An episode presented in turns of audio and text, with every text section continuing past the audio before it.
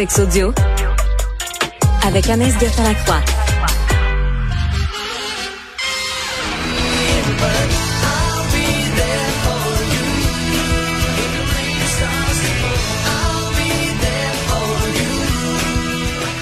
Jamais compris l'intérêt de cette série-là, Friends. Euh, Anaïs, bonjour. Allô, ouais, ça part de même, Benoît, là, notre semaine. ben, j'ai jamais compris. Sujet, et tu me dis même pas bonjour. Avant ça, tu commences en me disant, ça ne m'intéresse pas, je trouve ça fantastique. C'est pas ça que j'ai dit. J'ai juste dit que moi, moi, je, je, je vois pas l'intérêt. J'ai jamais compris l'intérêt de Friends, mais je connais des gens euh, qui ont adoré, qui adorent Friends. C'est correct. Ben écoute, t'as pas compris l'intérêt. Évidemment, on s'en parle aujourd'hui suite, suite Ouais. au décès de, de Matthew Perry, mais ça reste six euh, jeunes adultes qui vivent à New York, qui sont très différents, qui étaient en quête soit d'amour, du job parfait, d'une belle relation d'amitié. Donc c'est sûr, Benoît, que beaucoup là, se sont retrouvés dans cette série-là, au même titre que Sex in the City, qui est arrivé quand même quatre ans plus tard. Euh, Il y a tellement de, de, de femmes qui se sont retrouvées dans ces personnages-là, qui ont vécu presque leur sexualité au travers euh, les quatre filles. Donc moi, je peux comprendre qu'une génération complète, parce que ça a été quand même de 94 à 2004, euh, tant des garçons, des femmes, euh, même si on s'entend que ça a un peu mal vieilli, non, c'était blanc longtemps, là, Friends, mais ça reste que je comprends que plusieurs se sont retrouvés dans cette euh, série qui, ça a été un phénomène de société, là. il y a un côté culte à tout ça, qui mettait la sexualité de l'avant, OK, Benoît? Puis, je trouve que lorsqu'on regarde les séries dans les années 90, évidemment, on pense à Sex in the City avec un titre comme ça, dans les séries qui mettaient euh, la sexualité de l'avant. Mais Friends était assez bien placé, je te dirais, et euh, n'a rien à envier à Sex and the City Ouais. d'ailleurs. OK, il y a quelques années de ça, il y a eu une étude qui a été faite et on calculait le nombre de partenaires sexuels, Benoît, qui avait eu durant les 10 saisons comparativement à Sex and the City, qui en a eu 6. Et je te compare beaucoup les deux parce que l'étude mettait ça de l'avant. Dans Sex and the City, c'est Samantha, c'est la, la croqueuse d'hommes, et on a calculé le nombre de, de, de, re- pas de relations, mais de partenaires qu'elle a eu. OK, soit qu'elle mentionnait verbalement j'ai couché avec tel homme ou on l'entendait dire euh, j'ai rencontré un homme sans nécessairement le voir. Donc chaque fois qu'elle couchait avec quelqu'un, c'était un point. Même chose pour Friends. Et chaque fois qu'on entendait qu'il y a eu quelqu'un passé dans sa vie récemment, c'était 0.5. Donc, dans Sex and the City, Samantha a eu 40 partenaires sexuels dans les 10 saisons, alors que dans Friends, au total, est-ce que tu me comprends, là? C'est-tu Oui. c'est-tu clair? Oui, oui.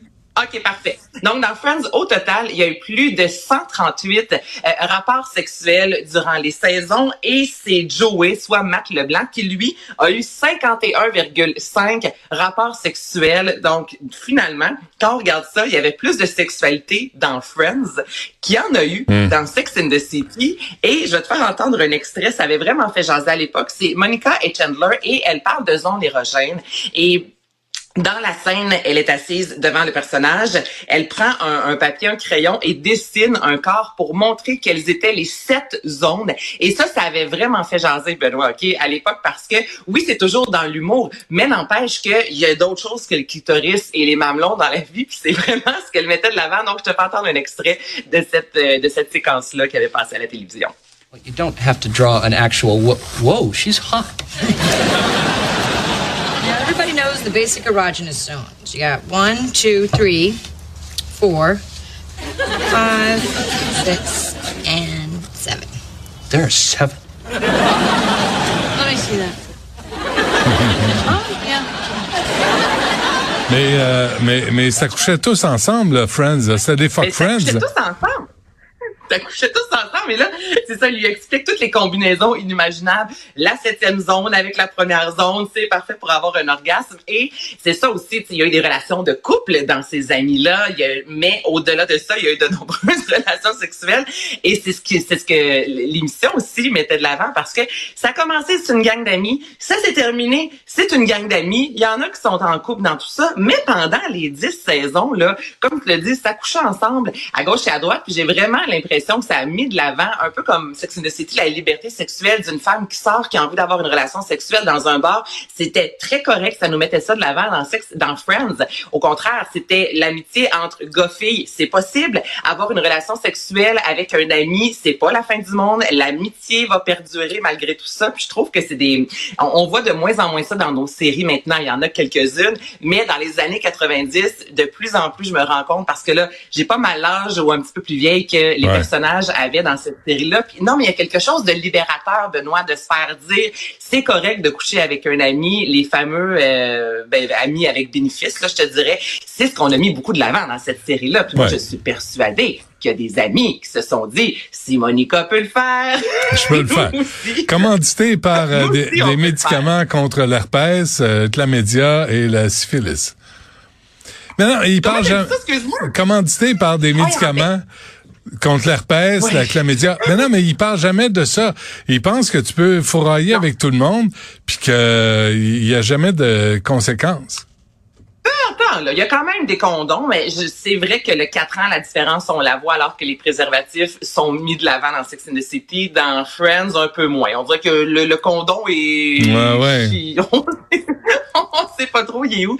Mais tu as raison que les préservatifs, ça faisait pas partie comparativement aux émissions maintenant encore un Sex Education où on met vraiment de l'avant toujours euh, les préservatifs, la contraception dans les rapports sexuels. On a vraiment, c'est rendu, ça fait partie justement mm. d'une séquence télé qu'on va voir, alors qu'à cette époque-là, que ça existait plus ou moins. Mais ça reste une sitcom, on est dans l'humour, on veut du divertissement, donc on n'est pas là non plus pour faire la morale aux gens. Mais c'est vrai que les condoms étaient... Pas trop Aujourd'hui, c'est pas trop de plaisir. Tout le monde soupire, tout le monde se chicane, tout le monde s'engueule.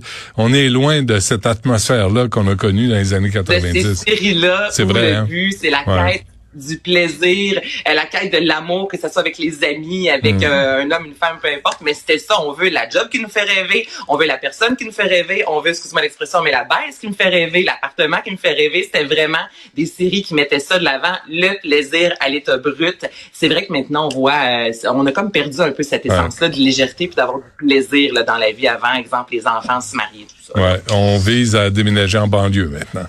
Euh, Anaïs? Je nous salue, Exactement. Salut, à demain. Merci à toute l'équipe. Yasmine Abdel Fadel suit à l'instant.